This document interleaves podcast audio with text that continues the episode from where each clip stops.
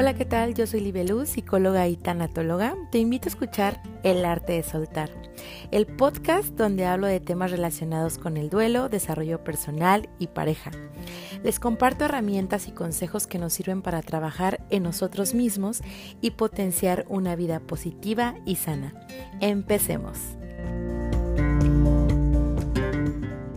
Hace unos días estaba platicando con una amiga y me dijo, tú que estás en la onda de la tanatología, me gustaría saber qué pasa con la pérdida cuando terminas con tu pareja, cuando te divorcias, qué onda con el duelo. Bueno, de esto y más hablaremos en el episodio de hoy aquí en tu programa, El arte de soltar. Bienvenidos.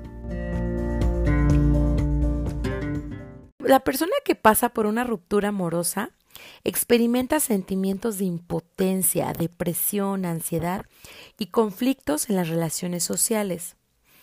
El duelo por ruptura amorosa es una pérdida muy común en la vida de la gente. Sin embargo, su presencia ocasiona mucho estrés, dejando a su paso un desconcierto.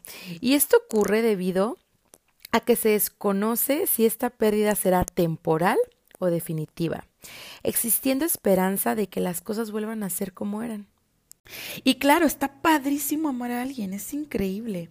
Es de las experiencias que hacen que la vida valga la pena. Pero ¿dónde dice que tienes que amar al otro más que a ti mismo?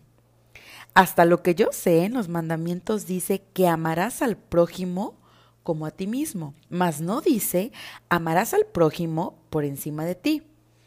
O sea, ponte de tapete. No, eso no dice. Hay que recordar algo muy importante. La condición básica del amor es la libertad. Sin libertad no se puede llamar amor. Tiene que haber libertad y tiene que ser con la mano abierta. A ver, si ponen un poco de arena con la mano abierta y se va a quedar. Si lo quieres atrapar, o sea, si cierras el puño con la arena dentro de tu mano, ¿qué es lo que va a pasar? Se te va a escapar entre los dedos. Entonces ama así, ama sin miedo a que la persona se vaya a ir, sin hipervigilancia para que no se vaya y disfrutando el camino. Procura ser una persona feliz, porque la felicidad es una cualidad atrayente y el que te quiera dejar siendo feliz Qué tonto, tonta es. Tal vez te puede ir a cambiar por alguien más joven o por alguien más atractivo o atractiva. Pues allá esa persona. Para ellos está bien. Pero aquí el punto eres tú. Valórate tú, quiérete tú, conócete tú. Y entonces te vas a dar cuenta que eres una pieza única. Que la persona que comparta tu vida va a ser muy privilegiada. Pero tienes que vivirte así porque si te vives desde la necesidad del otro, desde el no me dejes, desde la persecución, desde el ya vas a venir, te hablo a diario, te pregunto si no me vas a venir a ver, da claustrofobia.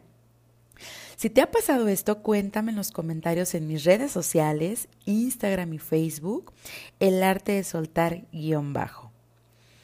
También quiero mencionar algo muy importante que la terminación de la relación amorosa es la causa número uno de los suicidios en los jóvenes.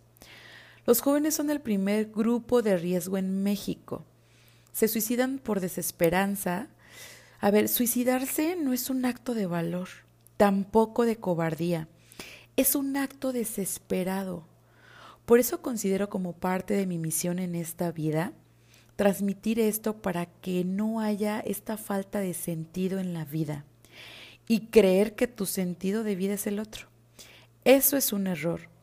Y la tanatología te ayuda a entender que la vida tiene un sentido en sí misma y que la compañía o la cercanía de alguien te hace la vida más llevadera. Cuando se acaba una relación amorosa, lo primero que tienes que hacer es este balance de preguntarte qué perdí, a quién perdí y qué perdí. Luego analizar qué tanto contribuí a perderlo. Y ser honestos con esto, ¿eh? Desde la responsabilidad y no desde la victimización. Ver cuáles son tus áreas de oportunidad para la siguiente pareja. Porque yo sí creo que cada relación que tenemos es un escalón que vamos subiendo.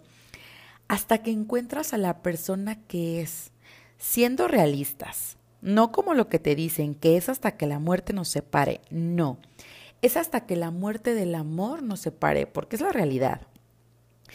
Esto nos lleva a tener muy presente que el amor se tiene que cuidar y que el amor tiene unos enemigos muy claros, que son la rutina, el estrés, la falta de proyectos en común, la falta de coquetería y complicidad.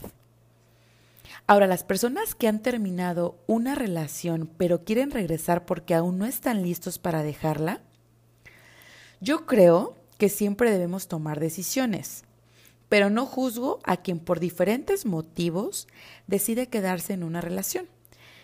Sí es muy importante tener presente que nadie está atrapado. Tú puedes salir por donde entraste, pero si decides quedarte en esa relación donde no estás al 100% feliz, entonces o te acomodas y buscas estar feliz dentro de lo mejor que puedas, claro, siempre y cuando no haya violencia. Cuando hay violencia en una relación, esa relación se tiene que terminar sí o sí. No me vengan a decir que por los hijos, porque los hijos les hace más daño la violencia que la separación. Pero si decides quedarte por otros motivos, busca ser feliz en lo que estás y prepara tu salida. Sí, prepara tu salida de esa pareja o de ese matrimonio. Bueno, tal vez te preguntes cómo. Pues siendo independiente económicamente, siendo independiente emocionalmente, con un proyecto de vida, poco a poco. No, de ya no aguanto más. De agarro mis maletas y me voy y no sé qué voy a hacer conmigo. Prepara tu salida, trabajándote. Ya que no sabías que la tanatología podría ayudar a prepararte de esta manera. Si de verdad estuviéramos donde estamos y porque queremos estar, el otro recibiría eso de nosotros y no querría irse. Cuando la relación se vuelve en un tengo que o una obligación, se empieza a enfermar. A veces se nos enferman las ganas y en otras se nos mueren las ganas. Por eso la tanatología ayuda. La tanatología te ayuda a que recuperes esas ganas de amar y de vivir dándote cuenta que no hay más vida que tiempo. Y que un día todos nos vamos a morir. Perdón que se los diga así, pero es la realidad. Es cierto por mucha negación o negociación que tengamos. El duelo por separación es un duelo muy complejo. A las personas que me están escuchando y que están pasando por esto, les digo, no quieran salir pronto de él, quédate en la tristeza el tiempo suficiente hasta que extraigas significado de lo que la tristeza te quiere decir. Vive tu pérdida, llora lo perdido, pero no empieces a creer que todo lo que viviste con esa persona fue un error o una mentira porque hay muchas verdades ahí. Y hubo mucho amor, pero el amor sí se acaba. Sí se acaba porque no se cuida, entonces procura cuidarte tú, que no repercuta en tu salud, no quieras retener a alguien, no uses el chantaje y bajo ninguna circunstancia de la vida no ruegues, porque entonces tu dignidad se verá mermada. Y nosotros somos la única persona que realmente nos necesitamos para vivir. Sin ti, tu vida no es posible. Entonces no te abandones, aunque todos los demás quieran irse. Recuerda que los duelos se transitan, no nos quedamos estancados en él. Voy a terminar con una neta. Guarda tus lágrimas para quien se tuvo que ir, no para quien se quiere ir. Esto es fundamental que lo tengamos claro porque alguien puede no quererte y alguien puede no querer estar contigo y eso no es tan trágico. Lo trágico es que tú no quieras estar contigo. Lo trágico es que tú no te quieras porque tú vas a estar contigo el resto de tu vida. Gracias por unirte a un episodio más del podcast El arte de soltar. Espero que lo hayas disfrutado y sobre todo te haya aportado algo. Por favor, compártelo a las personas que les puede interesar, pero sobre todo que les pueda ayudar esta información. Sé que va a ser muy valiosa para los demás. Si tienes alguna duda, por favor, vete a mis redes sociales, Instagram y Facebook.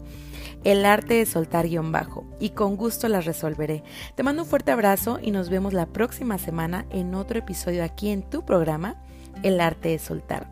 Hasta la próxima.